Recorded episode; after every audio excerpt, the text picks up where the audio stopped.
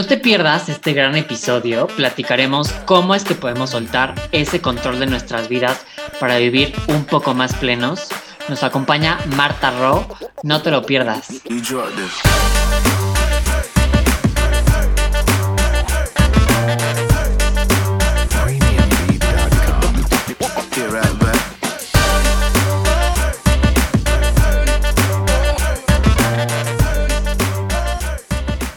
Hola a todos los vértices, yo soy Ernesto de Shams y los saludo de nuevo en un nuevo episodio de Vértice at Home. En este capítulo contaremos con un tema que a mí en lo personal me cuesta bastante, que es soltar el control. Y para ello contamos con, un, con una gran mindset coach que nos estará guiando a lo largo de este tema.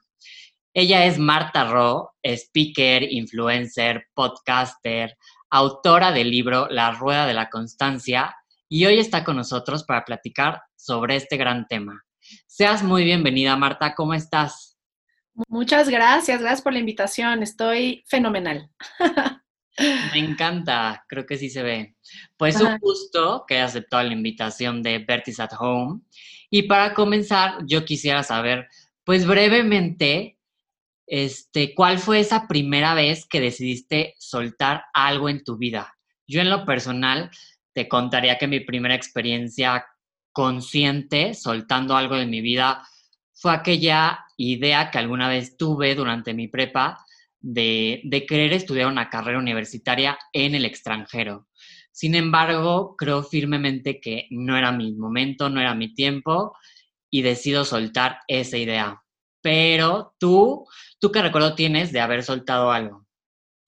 Pues mira, independientemente de ser mindset coach, creo que sí tengo como una manera muy aventada, ¿no? De intuitiva, eh, lo cual me apoya mucho a, fielmente creer que el control es una ilusión, ¿no? Em, y, creo que han sido muchísimas, pero creo que una que puede ser muy poderosa platicar por acá, sobre todo porque es el público que nos está escuchando, fue justo cuando me formé como entrenadora transformacional, porque soy entrenadora de distintas ramas. Es un, es un proceso súper, súper difícil para llegar. Llegan muy pocos, es un proceso de años donde ni ganas un peso, estás entregándote a los equipos eh, y, es, y es arduo, ¿no? Y cuando por fin debuto como entrenadora transformacional, fue increíble, ¿no? Y como a los tres, cuatro años, eh, yo sabía que ya no tenía que estar en ese lugar, en esa empresa donde yo trabajaba.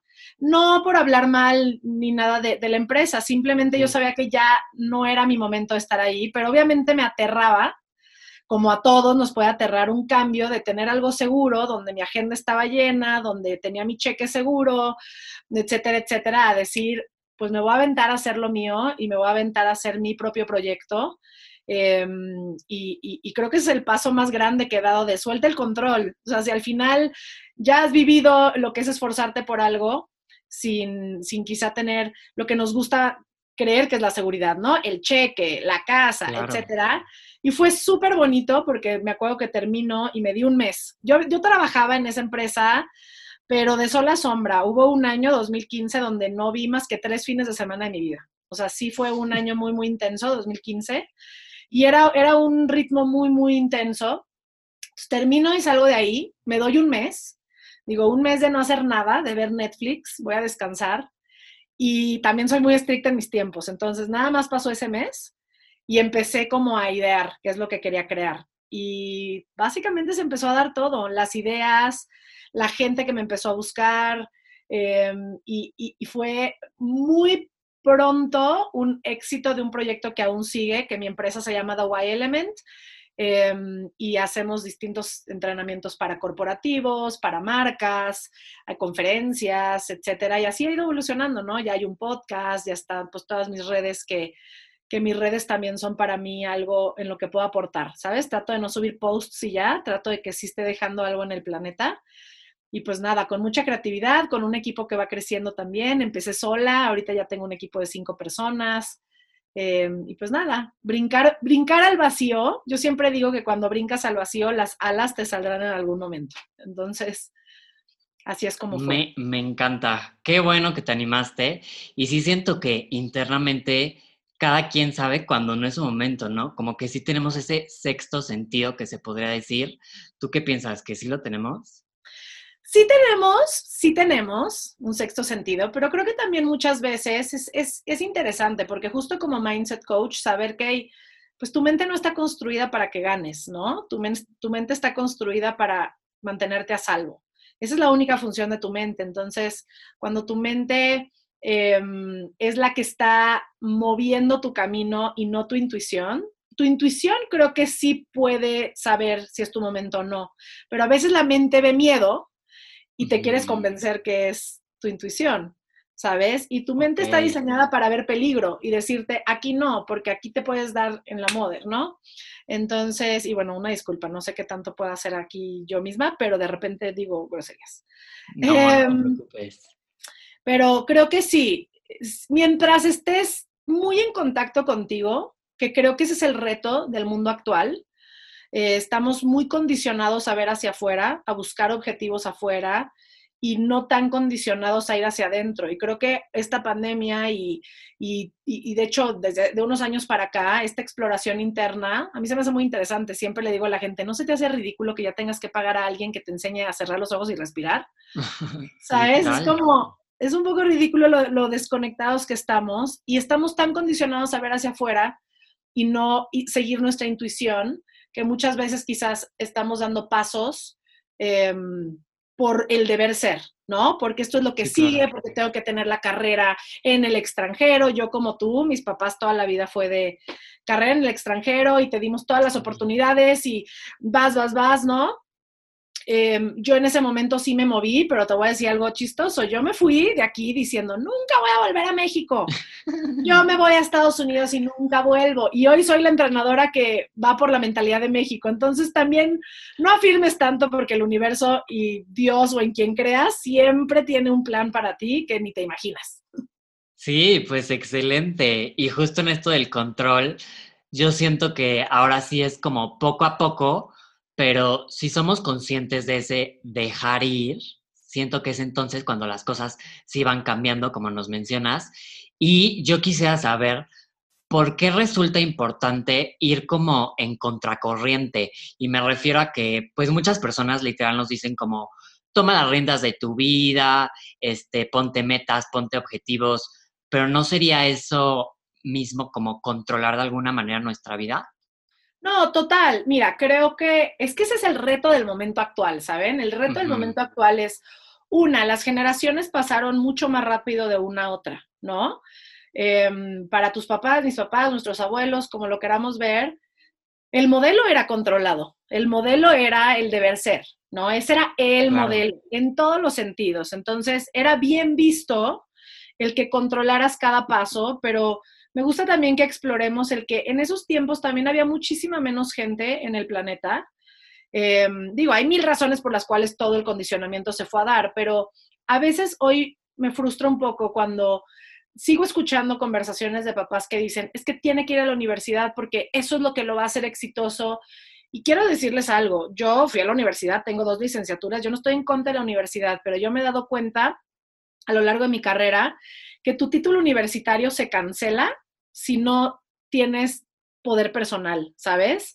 Si no crees en ti, si no te sientes valioso, da igual tu título, tu título es un papel, ¿no? Y es valioso que lo tengas. No te estoy diciendo salte a la universidad, lo que estoy diciendo a la par, trabaja en ti, porque si no vas a salir con ese papel, y en el tiempo de nuestros papás, ese título sí los ponía adelante de los demás, porque había menos gente. Hoy somos muchísimos más. Hoy hay un sinfín de títulos universitarios flotando por el universo. Si no tienes aparte el extra de decir, claro que creo en mí y tengo ideas creativas y no voy a ser solo abogado, voy a ser un abogado súper enfocado a esto y esto es lo que quiero aportar y, ¿sabes? Eh, creo que lo vuelve un poco más complejo, es un mundo más competitivo y es un mundo también más conectado. Sí, 100, 100, 100%. La verdad, muy interesante todo esto que nos compartes. Y justo un poco con la pregunta anterior, ¿tú qué considerarías que es como el mayor reto el cual debemos enfrentarnos para justo poder vivir sin ese control que nos atormenta, ¿sabes? Pues el mayor reto es tu ego. O sea, el mayor reto es tu imagen.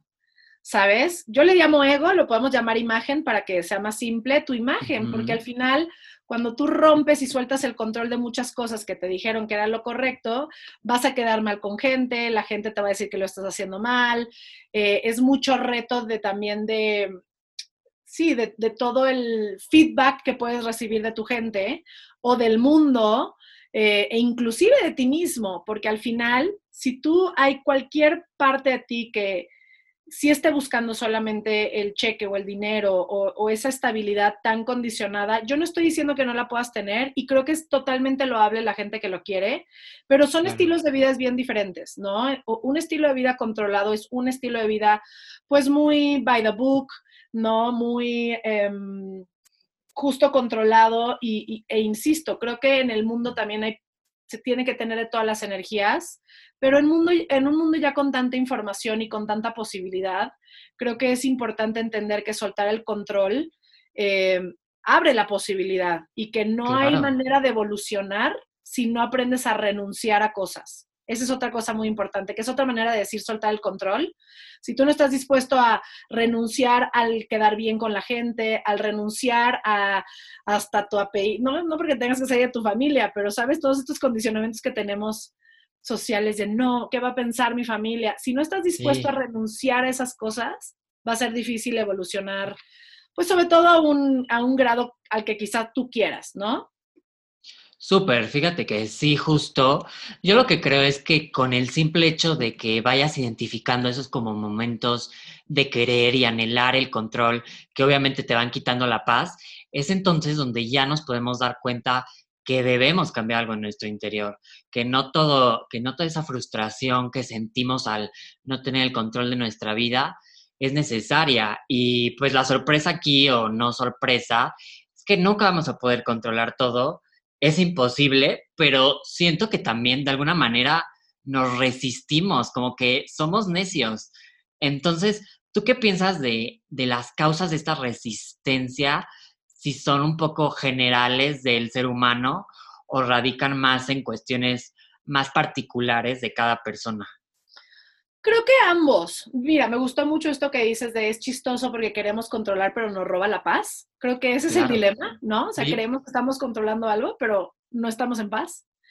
Em, y creo que ambos. Creo que mm, sí hay control colectivo, o sea, sí hay una estructura de cómo deben de ser las cosas, por lo tanto, si no son así, eso significa algo de mí. Y eso todos lo aprendimos, ¿no? Porque ser condicionado no es porque te sentaron a dar una clase. Tus papás no te sentaban a dar una clase de si no te casas antes de los 30 estás quedada. No es una clase. Lo vas escuchando en todos lados y se va metiendo en ti y así todas las reglas sociales. Entonces, ese es el factor colectivo, ¿no? Ahora, particular, también lo hay. Hay gente que también vivió traumas. Em, por ejemplo, voy a dar este ejemplo, es muy genérico, no es el general, pero por lo general, no es el total, perdón, pero por lo general, eh, gente que vivió en una familia con algún papá o mamá alcohólica es muy, muy controlador. ¿Por qué? Porque creciendo eh, sentían que todo estaba fuera de control, que no sabían cómo iba a llegar mamá o papá. Entonces, desde chavito traes tu sistema nervioso en control, en cómo controlo lo que puedo controlar.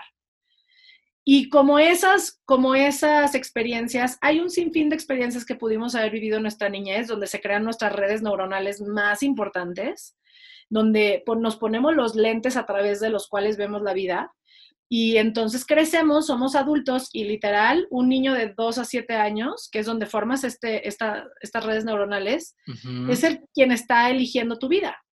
Entonces, si tú aprendiste a ser controlador ahí, si tú aprendiste a, ser precavido, si aprendiste a ser em, desconfiado, lo que sea, es lo que muchas veces proyectas en tu vida, en tu vida adulta. Va, pues perfecto, ahora sí que de acuerdo con todo lo que dices, 10 de 10. Y ahora pasaremos a una sección llamada mitos y realidades, la cual consiste en que yo te voy a decir un tema en específico y tú me vas a contestar si es verdad o mito y por qué, ¿vale? Ok. El primero es mito o realidad que dejar el control de nuestra vida nos impide dirigirla hacia nuestros sueños y objetivos. ¿Tú qué dices? híjole, es mito en el sentido, es que es lo mismo, creo que el control de nuestra vida es el tema de esa, de esa pregunta, porque la pregunta que te debes de hacer es, ¿qué vida quieres tener? Entonces, si tú quieres una vida estructurada y con todos los puntos y los checks que nos dijeron que tenemos que tener, pues controla tu vida, todo bien. Pero si tú vives en una, en una postura de posibilidad, ¿no? De quiero saber mis máximas posibilidades, quiero ser la mejor versión de mí, no la, no la que me dictaron que debo de ser, entonces creo que es un mito, porque si no aprendes a soltar todas esas creencias y estructuras, va a ser difícil que puedas llegar a esa máxima posibilidad de ti. Claro, súper. Pues segundo, mito realidad que toma demasiado tiempo cambiar esta mentalidad de control freak. ¿Tú qué crees? ¿Sí bastante tiempo? Yo creo que sí es un proceso, yo creo que sí es, no quiero decir que toma, no es eterno, pero creo que la constancia es clave en lo que sea. Quitemos el tema de control freak, aunque sé que es el tema de hoy. Creo que también el humano, en el mundo en el que vivimos, tenemos todo tan rápido que creemos que por ir a dos cursos y dos talleres ya estamos. claro. No, y sí es importante la constancia, o sea, sentarte a decir, ¿en qué voy a trabajar este año? Yo siempre he pensado que, de hecho, la rueda de la constancia la diseñé justo para eso, para ser constante en tu vida y dejar de pensar en propósitos que sean metas como sueños, los propósitos de año nuevo, por ejemplo, y más bien que digas, ¿qué hábitos nuevos voy a tener este año? Si va a ser soltar el control, es una herramienta que te apoya a, a, todos los días medir cómo estás soltando el control, a todos los días medir si vas a ser paciente, algunos es la paciencia. A todos los días medir si vas a ser valiente, porque muchos, sabes, tienen muchas ideas, pero no se avientan. Entonces, creo que es diario. Más allá de si es largo o corto, es diario. Súper, súper bien. Y uno más, mito o realidad, que la aceptación de nuestro presente interviene en este concepto de fluir con la vida.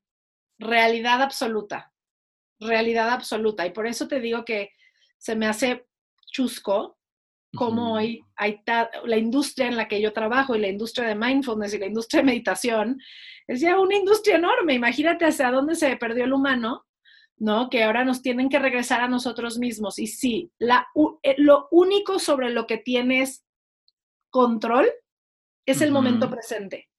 No estás en tu pasado, entonces no puedes estar en melancolía de lo que pasó y no estás en el futuro. Y eso es lo que crea también mucha de la ansiedad de lo que queremos controlar. Al final el control viene de nuestras creencias que sabemos que ya ocurrieron, ¿no? Es, eso ya me pasó, entonces voy a controlar esto para que no me vuelva a pasar. O eso se ve peligroso, lo que viene en el futuro, o como no sé cómo lo voy a manejar, voy a controlar lo que tengo, ¿sabes? A la mano. Y ahora en la pandemia que he estado dando muchos entrenamientos de cómo sobrellevar este momento, sí les puedo decir que una herramienta que les puedo dejar es literal cuando sientas esa ansiedad de querer controlar a todo el mundo a tu alrededor o todas las situaciones a tu alrededor, entiende que lo único lo que puedes decidir es tu siguiente paso. O sea, si al final estás en tu casa, me está escuchando quien me está escuchando y tienes el examen, pero la tarea, pero lo, lo que sea, es siéntate a decir, ¿qué es lo que hago? What's my next step? O sea, ¿cuál es el siguiente paso en este instante es, me voy a sentar a hacer la tarea. No voy a pensar en el proyecto ahorita. Me voy a sentar a hacer la tarea. Cuando complete la tarea, me vuelvo a conectar al presente y digo, ok, ¿qué sigue? Ya después hago el proyecto. Pero si yo no estoy claro de que el único momento, no soy un pulpo, no hay 10 de mí, ¿sabes? Solo hay uno y tengo estas tareas que hacer. ¿Cuál es tu siguiente tarea? Si eres ama de casa, ¿cuál es? Es lavar la ropa, lava la ropa, ¿no? ya que lavaste la ropa, entonces, ¿qué sigue? Tienes que hacer la tarea con los niños, te sientes la tarea con los niños. Pero insisto, estamos sobre todo tan desconectados por el celular, vemos todo tan rápido, scrolleamos tan, tan, tan, tan rápido que queremos que la vida se mueva así.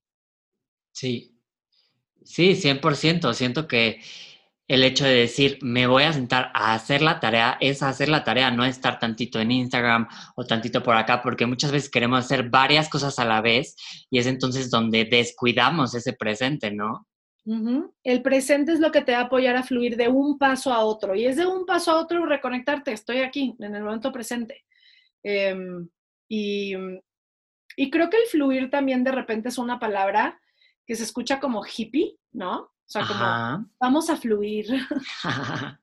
y para mí el fluir es nada más eso, es como me voy de un punto a otro, de la manera más tranquila, o sea, de un punto a otro sin ansiedad, sin estar pensando en lo peor, sin estar pensando en el pasado, en el futuro, de un punto a otro, cómo llevo ese proceso de la manera más llevadera y que aparte físicamente me beneficie, porque no les quiero ni contar la ansiedad y el estrés, el daño que nos está haciendo al cerebro, al cuerpo, etcétera, ¿no? La cantidad de cortisol que soltamos en el día es impresionante. No, hombre, ese ya sería hasta tema de otro podcast, Marta. Sí. 100%. Pero bueno, ahora vamos a pasar las preguntas de nuestros alumnos. Súper. Y ahí te va la primera. ¿Crees que la responsabilidad de ciertos cargos como la paternidad, ser líder de algún equipo o incluso de mí mismo va de la mano con el control necesariamente? Mm, no. O sea, fíjate, eh, me encanta que hayan puesto a la par eh, papá, líder. Creo que es una elección, ambos. Papá, mamá, líder. Em, es una elección que para mí lo que más pide es valentía, no tanto control. Ok. Porque son posiciones donde tu ego justo está en riesgo. Ser papá y ser mamá o ser líder, por más que leas libros, nadie te los puede enseñar hasta que no te caigas y te levantes 200 mil veces. ¿Sabes? 100%. Entonces, creo que es más bien soltar el control de caerte. Ahí sí, creo que sí hay cierto control de organización y de estructura y demás, pero para mí eso es organización, no es tanto control. Donde alguien se puede meter el pie como mamá, como papá o como líder, es cuando quieres controlar, cuando el resultado de que se mueva la gente o el resultado de que tus hijos sí hagan las cosas o el resultado de que sí van a la universidad parezca que es una extensión de ti, como si tú estuvieras haciendo algo mal si ellos no tienen ese resultado. Y entonces ahí es donde quieres controlar. Sí, y entonces e, estas posiciones siento que piden mucha vulnerabilidad y, y, y, sí, posibilidad de soltar el control de que no van a ser perfectos los resultados, ¿sabes? Súper bien. Creo que muy buena respuesta. Y ahora vamos con la siguiente, que es, ¿qué cosas de nuestra vida crees que es primordial soltarlas y por qué? Esta está intensa. La cañona, ¿no? Muy. Mira, siempre empezar por ti, ¿no? Sí explorar cuáles son esas creencias que más se proyectan de ti. Creo que lo primero que hay que trabajar es soltar el no, val, el no valgo, el no merezco, em, el soy menos, porque todos, todos, todos, todos en la vida queremos ser vistos, queremos ser importantes, queremos que nos escuchen, queremos ser alguien, ¿no? sí, como soltar este papel de la víctima, ¿no? Totalmente. Soltar el papel de la víctima completamente, soltar estas conversaciones que lastiman. Pero si ya fuera que, hay que soltar eh, de una manera proyectada, esta está ruda y esta, aguanten. Pero porque es, retadora, sobre todo culturalmente en Latinoamérica, cuando hablo de soltar relaciones que no te suman, em, que a veces pueden ser hasta de tu familia y es como, pero ¿cómo? Pero es mi sangre, pero y creo que más allá de que lo vivas desde un lugar como ya no te necesito y soltarte porque eres malo para mí, más bien buscar más relaciones de lo que sí estás buscando en tu vida, de tal manera que estés tan ocupado con gente que sí quieras estar, que ya no haya tiempo para la que no, para la que no te suma, ¿sabes? Que no tengas ni siquiera que sentarte a tener una conversación de, sorry, ya no vamos a ser amigos, no, que estés tan ocupado y nutrido por gente que tiene una visión similar a la tuya, que va por el mismo camino, que mentores, amigos, tanto, tanto que al final el tiempo es limitado y cuando ya no tengas tiempo para la gente tóxica, pues ya no tienes tiempo para la gente tóxica, ¿sabes? Me encanta. Sí, siento que sí. Igual como pintar nuestra línea de hasta aquí y saber bien qué es lo que queremos nosotros. O sea, si realmente nos está gustando cómo estamos llevando alguna relación o si de plano ya no, pues tener ese coraje de decir, ¿sabes qué? Hasta aquí y justo como dices, rodearte de personas que sí aporten a tu vida, ¿no? Totalmente, totalmente. Súper, pues ahora la tercera, que es, ¿dónde crees que radica ese límite de lo que sí podemos controlar y lo que no podemos? Eh, mira, les voy a poner de ejemplo la pandemia porque creo que es un tema interesante en el sentido de que ahorita todo el mundo está colapsando, no todo el mundo, pero sabemos, en general estamos colapsando justo porque se cayó lo que creíamos que era seguro, ¿no? Resulta que mi trabajo no es tan seguro, resulta que el gobierno no es tan seguro, resulta, resulta que nada de lo que yo creía es seguro. Entonces, se caen muchas estructuras y, y lo que hoy quiero abrir para todos es solo se siente grave y grande porque lo estamos viviendo juntos. Pero realmente esto podría pasarte el día que fuera. Tú podrías despertarte. Fíjate cómo funciona la mente. Tú te despiertas en la mañana, tienes tu plan del día, según tú va a salir todo increíble y tú no sabes qué va a pasar en el día. Tú no sabes si vas a chocar, tú no sabes si algo le va a pasar a tu tía, tu primo, tu perro, tú no sabes. Pero tu ego te hace creer que estás en un espacio seguro, que tienes todo controlado. Eso es el ego.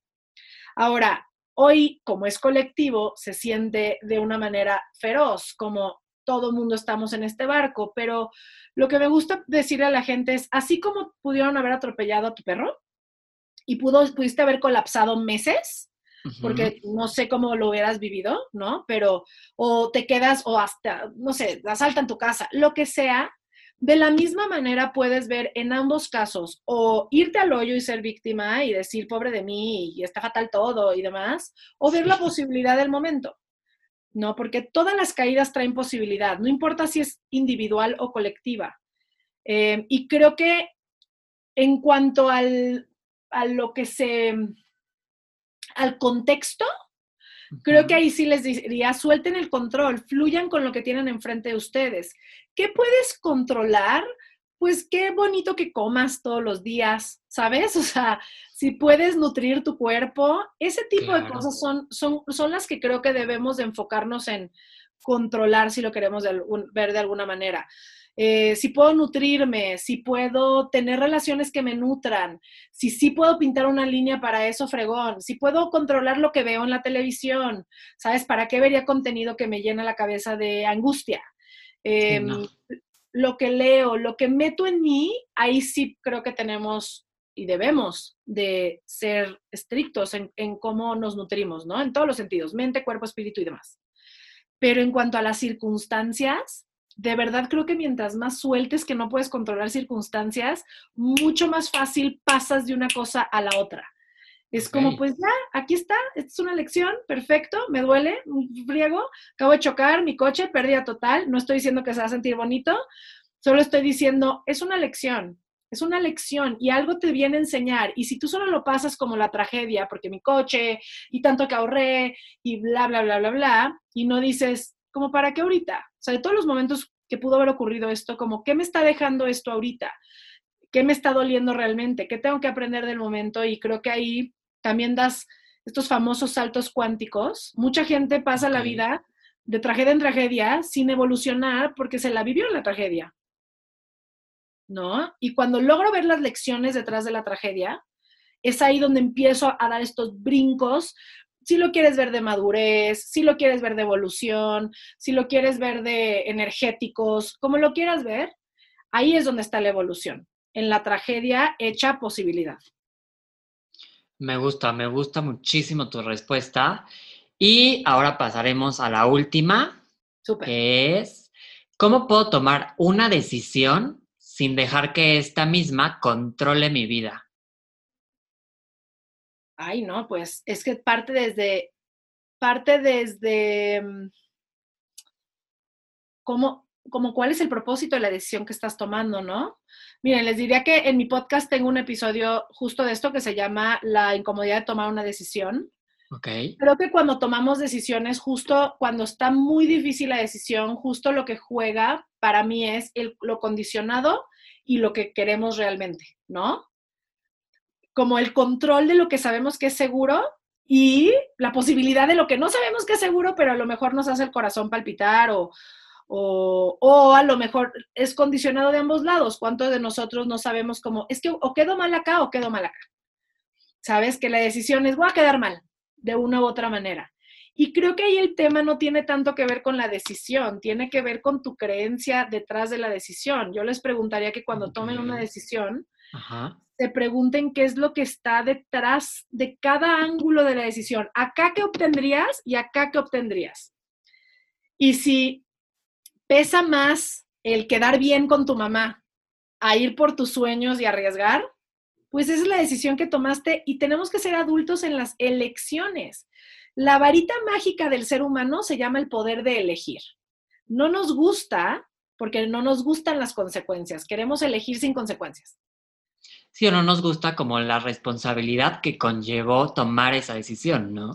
Exacto, pero si estás, si aparte la tomaste y te está torturando, lo puedes ver, mismo caso, como una lección de no vuelvo a tomar una decisión así, o lo puedes ver como me vendí a mí mismo, yo quería el otro lado, como que para mí todos son lecciones. Yo soy la coach del propósito y yo me pregunto el propósito de todo en la vida. ¿Cuál es el propósito de esto? ¿Para qué llegaría esta lección? ¿Para qué? ¿Para qué? ¿Para qué? Porque no es lo mismo preguntarte el para qué que el por qué, ¿no? El para qué te lleva a lecciones y el por qué te lleva a respuestas lineales y víctimas. Si yo te pregunto para qué, por qué te dio cáncer, tú me vas a decir, pues porque fumaba, pues porque mi genética. Pero si yo te pregunto para qué te dio cáncer, me vas a dar una lección para darme cuenta que no estaba con mi familia, para darme cuenta que no me he estado cuidando. Entonces, creo que cuando tomes una decisión, siempre pregúntate el para qué de la decisión ¿Cuál es el propósito de tomar esta decisión para ti? Y creo que si lo tomas desde el propósito y no desde el por qué, como porque mi mamá dice, tienes una posibilidad más grande de no vivir ese flagelarte después de la decisión, ¿no? Claro, siento que muy nutritivo todo esto que nos compartes.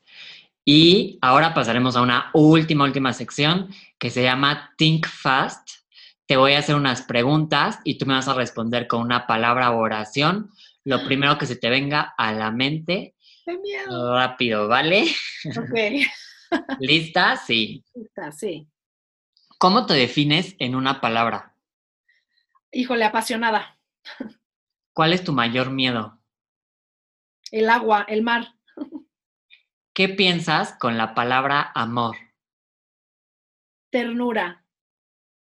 ¿Cómo defines tu vida en este momento? Ajetreada.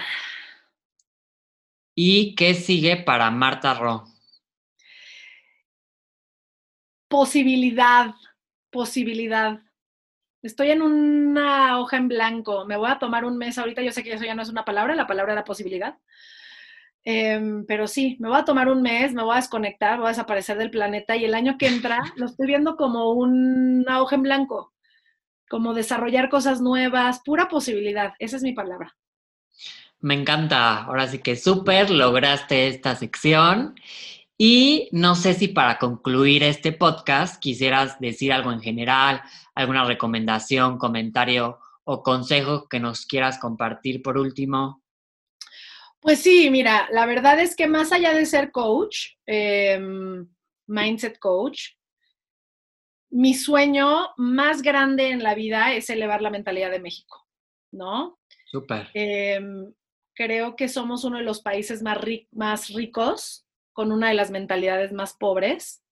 Creo que mm, mm, sé que quizá no les estoy hablando a ustedes porque aquí están en la universidad, pero sé que lo ven en nuestro país porque yo lo veo. Mm, y, pues nada, les diría que si van a trabajar en ustedes mismos, siempre lo hagan pensando en que son un impacto para los demás. El trabajo personal no es nada más para tú sentirte mejor, es porque la gente vive contigo, la gente trabaja contigo y la única manera en la que vamos a lograr que un país o nuestro planeta eh, logre enderezar el barco un poco es que nos recordemos que estamos en esto juntos, ¿no? Y pues nada, que muchísimas gracias por este espacio. Y pues nada, está mi podcast, El Poder de lo Incómodo, para que se empapen un poquito más de mi visión. Y ya, claro. es todo. Me encanta, ahora sí que fui muy fan y pues de nuevo agradecerte por tu tiempo, por tu espacio, por todas esas respuestas, consejos y tips que nos dejas.